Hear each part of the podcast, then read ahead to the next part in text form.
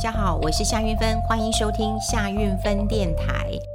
呃，最近呢，我多了很多的呃采访跟访问。那主要的原因呢，是因为很多人都在呃脸书上或者是在 Line 上面看到我的图像，就是我的照片，然后说呢，我组了呃群组了哈，那教大家买股票，然后快来领取标股，然后就可以加 Line。好，那当然，呃，很多都是假的，几乎都是假的啦。哈。那因为，呃，如果是我的朋友的话，大概知道，呃，我的这个赖的大头贴是一个什么样貌。那，呃，现在在呃脸书上或者是在呃加赖的照片，通通都是从网络上盗用我的照片。那这件事情呢，呃，我当然也跟警政署啦，跟金管会都呼吁过了哈。有一次我很生气，我直接在我的脸书说，请金管会主委下台，因为我觉得你连一个诈诈骗案都抓不到，那你怎么让我们相信国内的金融交易的这个安全跟信任呢？哈，这是很糟糕的一件事情。那我今天会有一个续集啊，就是跟大家聊聊啊，因为我今天看到一个新闻，就是副委托。哇，只有创新高！好，副委托呢，也就是很多的诈骗集团，他会用这样的方式，比方说他盗用我的图，那么在脸书上面就告诉你快来领标股。然后呢，他会叫你加 Line，加了 Line 之后呢，就会跟你嘘寒问暖。刚开始都跟你讲投资啊，真的是有风险。然后跟你早上好、下午好、晚上好的，你今天好不好？好，跟你联络感情。然后之后就告诉你说，哎，老师准备了一千万了，要去投资了。明天各位请去这个呃券商开好付委托。一般人都会听到哦。券商自己去开副委托，我自己去开，又不是人家帮我开，这有什么问题？而且我自己进出啊，这当然不是诈骗集团，但有可能是因为这样子啊，我们的副委托哈，六月份就突破了两百五十八万户，我刚看了一下新的资料，七月份两百六十点四万户，又在创新高，一直在创新高，这比去年，去年还不到两百万户呢。那副委托就这么多，哈，就这么多。我们待会会聊聊什么叫这个呃副委托了。我觉得一个当然是有很多人认为啊，这个买国外的股票，呃，外国的月亮比较圆，有可能。而且我们待会会讲啊，它有没有涨跌幅的限制？如果说你今天买对标股的话，你是可以赚更多的。另外一个，我觉得就是诈骗。因为诈骗之后呢，诶，你开付委托的人就比较多了，所以呢，我还是要呃奉劝大家一下，在呃碰到诈骗的时候，你在脸书你看到夏云芬，你看到任何人，然后你做加赖，你就变成跟夏云芬变成好朋友，没有，好，没有，你加到是假的，你觉得他这个呃跟你嘘寒问暖的，就韵芬姐好亲切，那也都是假的。好，那是假的。我这个人哦，真的是还蛮懒的。我我赖的朋友真的也也还不多，然后我的群主其实也不多。好，那所以呢，我不会去搞这些个真的是狗屁倒灶的呃事情啦。所以这个要跟大家来做一个提醒。那待会我们会讲一讲这个副委托。不过我在这边先讲一件诈骗的事情啊，就是诈骗呢，通常它其实是会。勾起你的情绪，有有很多人都很聪明啊，都说哎，拜托我至少大学毕业哈，甚至有人学历更高的哈。他说我怎么可能被诈骗？但是我身边的朋友真的就有诈骗的案例。我过去其实在呃中国时报工作过，我必须讲我的大长大长官啊，真的我非常敬佩他，他的文笔啊，这个风采都是这个。呃，人中之龙，我非常的敬仰他。可是有一天，我竟然也在报纸看到他被诈骗了，而且我讲出来，你们一定不相信，就是也是因为他的孩子被绑架了，然后他立刻就汇了钱了。那这件事情我们都觉得不可思议。第一个，你是媒体人，然后第二个，你这个学识渊博的，你怎么可能会被骗呢？其实被骗的哈，从从来哈。都不是用你的啊、你的学学术地位，或者是你的社会经验啊，或者是你社会的地位来决定的。他通常都会掐住你一个情绪，好，掐住一个情绪。当我们面对情绪来的时候啊，我们大概就只有三种策略：要不然就战，要不然就逃，要不然就待在那里了。好，站的话，比方说有人跟你讲说，哦，你今天开个餐厅，有人说，哎，你这饭真的很难吃，哎。啊，你这烩饭很难吃。如果有人这样跟你讲的话，你情绪是不是被挑起来？那你就会哪里难吃，对不对？你就要站，好，或者是哪里不好吃？我的厨师是是呃过去大饭店的厨师，我哪里不好吃？你告诉我，你就站，要不就逃。那逃就说对不起，对不起，对对不起啊。那我我们就帮你换一个，还是逃？你就逃，你就选择逃逃避。好，就是当情绪来的时候，有人就逃避。那过去也有人讲过，就是说，比方说你夫妻吵架，那吵得很凶的时候，那你其实你就逃啊，因为你离开那个现场，离开那个情绪，不然情绪一来的时候，那你就是先从小事说，我又没怎么样，你每次都怎样，我哪有每次都怎样？你你少来，你这十年都怎么做啊？越翻越多，那你记不记得？可是如果说有人逃了，你会很气很气，你就当我是空气，你怎么可以？可是你有没有想想看，你可能就康荡下来了。好，所以逃。另外一种人是呆掉了，就碰到一个情绪的时候，他可能就呆掉了。那如果说碰到诈骗，啊、那天呃，我跟一个律律师朋友，我很呃，我的好朋友哈赖芳玉哈，大家也知道她是一个呃非常有逻辑性、非常独立思考的一个呃女性啊。那她也跟我讲说，她也被诈骗。他是说他接到家里电话。打到家里的电话，哈，就是家里的这个有线的电话，然后就跟他讲说，哎，你的健保卡，呃，在我们这边，你的侄女来帮你领补助款，哈，那有没有问题？那现在就会请侄女把这个呃一万块的补助款，呃，就带呃下午带给你家，呃带回去你家，那你可不可以授权他来领这个钱？那这个赖芳玉就说，哎。侄女是哪一个侄女？他说：“哦，那你等一下，他就在我们柜台，我叫他来听。好，然后呢，他呃，这个来接电话就说：‘姑姑啊，我就是小平啊。哦，那我跟你讲，现在我帮你领了钱了哈，大概有一万多块钱，我下午就拿到你家去哈。好了好了，我赶快去办事，就这样子。那你想想看啊，赖芳玉这个时候呢，还好他是很清醒啊，他就说：我侄女小平，我怎么没有印象？”好，而且领一万块，领的是什么？你看，还有很多的疑问。可是你想，另外一个人他可能会觉得，哦，有钱呐，哦，下午送到我家，哦，好好好。然后赖芳玉呢，他又讲到一件事，他就说，为什么都是他在讲？我都还没有问他说你是哪个小平，你姓什么叫什么？你爸爸是谁？你妈妈是谁？为什么你会叫我姑姑？他都来不及问，就这个人就自说，呃，就是等一下自导自自演一样哈，然后就走了。啊，走了以后呢，那这个。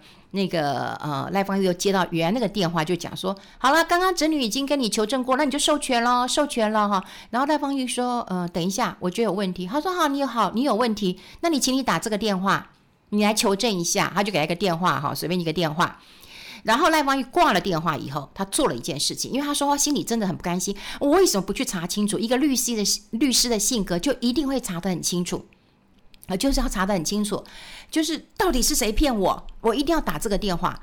可是呢，他讲了一句话，他说他自己在做情绪上处理的事，呃，时候啊，当情绪上来的时候呢，他觉得不需要自己去确认，你一定要找局外人帮你去确认，否则你一直会在情绪里面兜啊兜啊兜不出来的。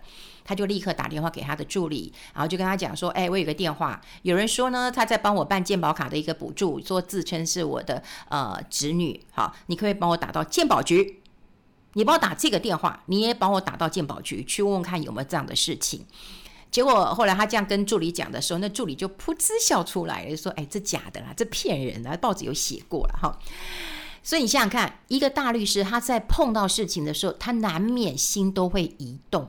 那就是情绪上来了，好，但情绪有很多种。我们刚刚讲说，你去饭店吃饭，你觉得东西不好吃，那个情绪是不好吃的情绪，或者说你觉得哎，有一万可以可以领，不领白不领啊，什么样情绪都有哦。这人有情绪，这是很正常的。你会笑，会哭，会生气，这都是很正常的。你你的情绪上来的时候，你真的是没有办法那么理智。所以有些人被骗，我真的觉得就常常会有人讲一句话说：“哎呦，拜托，你都大学毕业还被骗了啊！”你也实在是，我就觉得不用再用这句话去呃，其实他们已经很自责了，真的很自责哈。然后也觉得说：“哎，我这当时就没有想到。”那当然，这就是在面对诈骗的时候，你会有这样的情绪。那后来我记得我在跟他讨论的时候，我也讲过我自己有情绪啊。我自己的情绪是什么？有一次也是跟我的朋友坐。计程车，那因为我们家跟他家很近，非常的近，所以通常都是我送他。那我们两个女生，我就会送他。然后很正常啊，因为送完他之后，呃，不到五分钟、十分钟，那么就会到我家了。所以就我们是顺路的一条路的哈。我送过他好几次，诶，都没有什么问题。有一次呢，是我送他，他到家，他也下车了，我们拜拜。我车子在往前走的时候呢，诶。我就听到那个计程车司机陶然大哭，一个男生哦，一个大应该不能讲男生，男人，哈，有点年纪的男人，哈，我想这个年纪很难猜啊，大概我觉得呃五十岁应该有了啊，你说六六十几岁我就不敢讲了哈，大概五十几岁我想是有，他忽然就哭得很伤心，哦，而且哭得很大声，很夸张的哭啊，哈。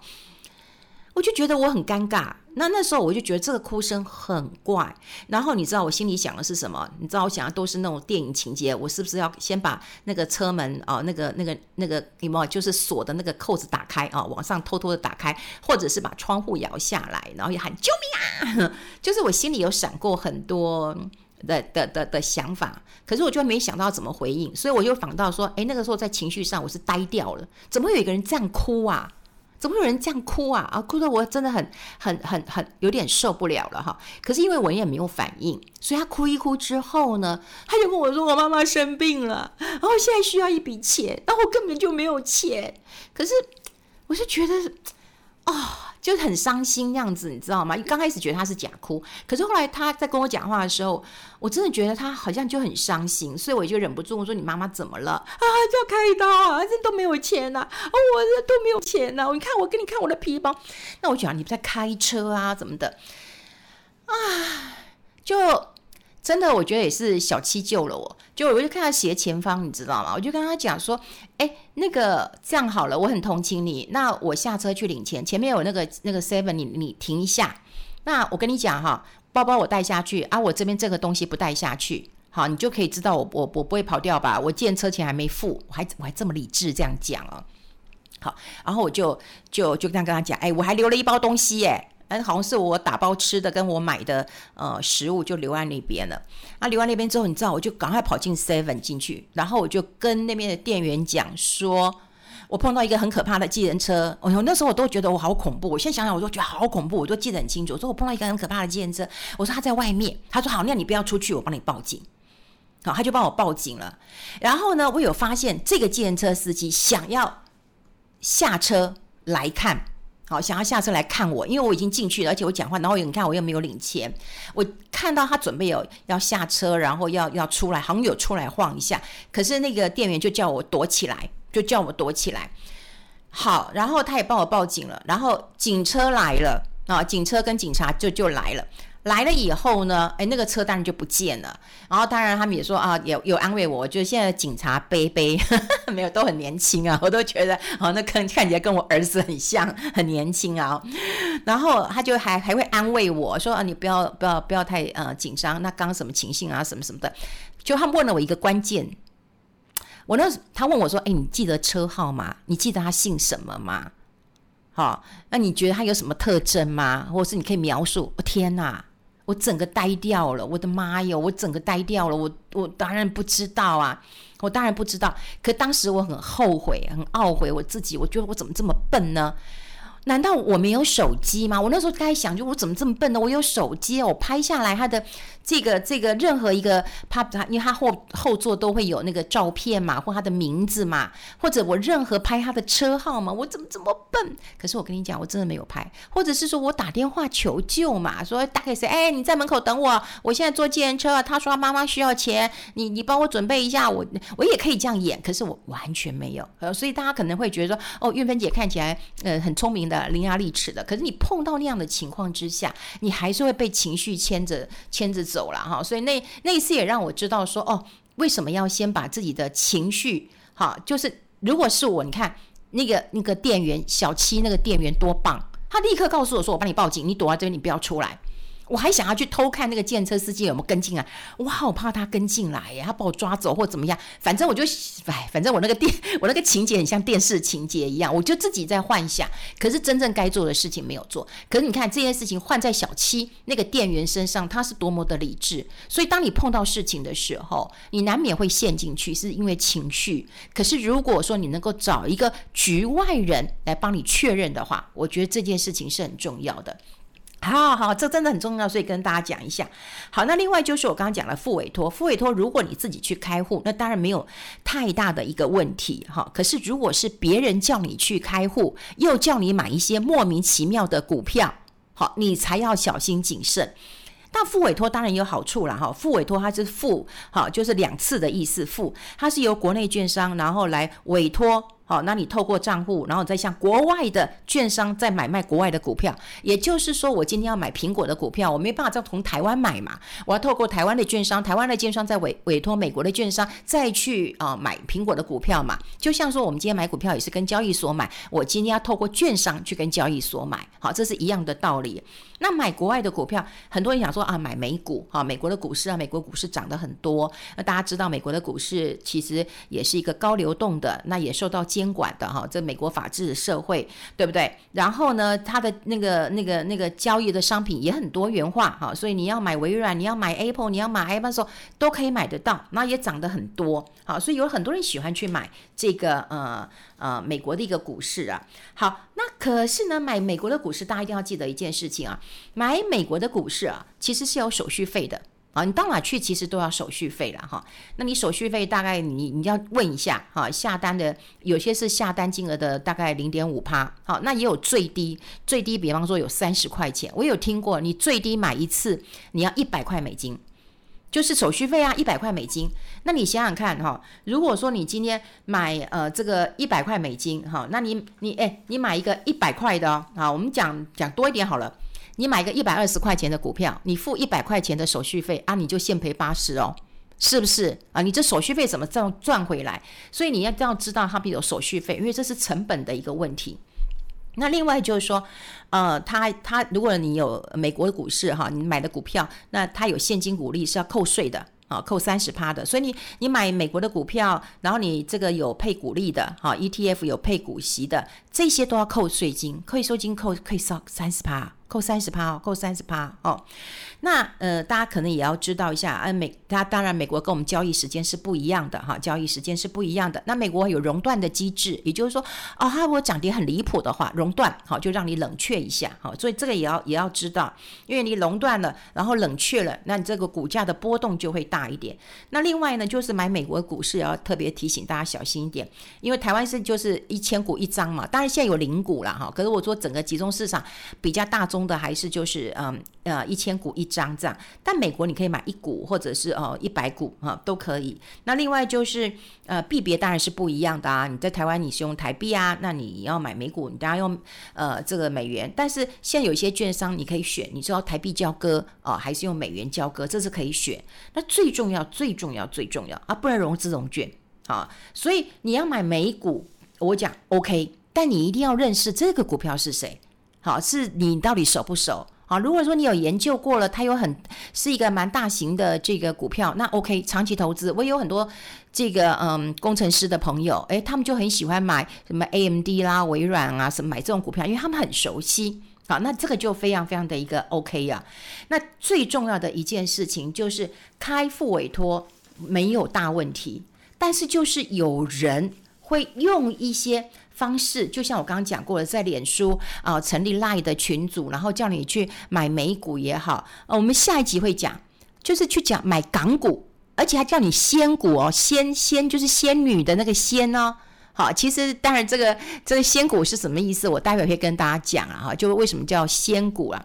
他就买一些冷门的僵尸股，好，这是很可怕的一件事情。所以在美国买啊，这个你说开副委托买美国的股票，我觉得问题不大，好，基本上你买台股最好，台股的话，你台股的这个资讯你不会有太大落差。那美股你最好也要了解它是做什么的。因为资讯是很重要，资讯是有价的。好，大家不要以为说哦，资讯是无价的，无价，每个人都可以取到的资讯，这有什么？那有什么？就你有没有特别的一个消息？好，就像我刚刚讲的，我的工程师朋友，他们全部都在做科技业，那当然可以买这样的股票。但你熟不熟？好，我熟不熟？那另外就是，呃，在美国税很重，好，还有手续费也很高。那你最好长期投资。如果你你一直进进出出，一直进进出出，哇，那就是一样是手续费的一个问题了。好，这就是有人呃很关心哈，就是因为我看到了哈，就说哇，怎么副委托开这么多？一来真的是美国的股市涨。好，那呃，其实全球的股市都还不错啊，股市热嘛，就很多人想要去开户。那另外呢，诶，大家都知道哦，美国的股市是没有涨跌幅限制的。好，所以如果你看到好的股票，那么当然好，你你可以去，你觉得啊，台湾还有一些限制啊，十趴的，那你觉得没有限制，那 OK。但我还是建议大家，不管你去哪里投资，一定要知道这个股票的本质是什么，它是做什么的。哦，它的获利情况是怎么样？这你还是要了解的。好，那另外在呃美国或待会我们讲这个嗯那个香港，它没有涨跌幅十趴的一个限制啊，所以它可能哇涨很多，它也可能会跌很多啊。你这心脏可能要强一点啊。好，我希望大家是了解了这个商品，好，了解了这个股票，你再去买，你不要因为听到了好说哦赖上面有个什么韵芬姐放了一个漂亮的照片。哈哈，然后呢，就叫我们去买啊。韵芬姐平常形象又不错，她叫我买，不一定不会不会错，那都不是我哈，那都会骗人的。那另外呢，就是也待会哈，我想下一集好了，下一集我们我想不要给大家听起来很有呃负担呐，哈，很有负担呐。那因为今天也跟大家讲了一些呃情绪上的事情，我真的觉得很重要，就是你碰到嗯，你觉得诶，你很你很困惑，或者是你现在不知道该怎么办的时候。你，请你把这件事情交给局外人，好，交给局外人了，好，交给局外人，因为他不在这个局内，他就会看得比较呃清楚一点。那另外，对于投资这件事情啊，如果哈你是你要分呐、我们以前常讲你是高手还是低手啊？如果你觉得你是低手的话，你就。台湾股票投资这能见度比较高一点。如果你是高手的话，哦，那你投资美股或你投资全世界，其实我都没有太大意见。但我们就是要呃提醒一下，你不要因为被人家骗了而去开户。第二个，你一定要知道你投资的标的是什么。好，第三个，你要知道这手续费。跟他的税金都很高的。好，这一集希望给大家这个充分的了解一下，现在诈骗真的越来越多了，所以好好的这个呃挑自己要的一个股票，然后进行这个样的一个复委托的投投资，千万不要误信到赖呀啊，或者是嗯很多这个脸书上面的一个讯息了哈。好，我们希望大家都能够多知道一下投资的讯息。那另外诈骗越来越多了，那么继续把自己的自己的情绪那么控制好哈，就是大家情。情绪很难呐，嗯，我们就说很难控制的哈。但是如果你真的发生事情的时候，记得交给别人来处理，这真的很重要。好了，我们下次再见喽，拜拜。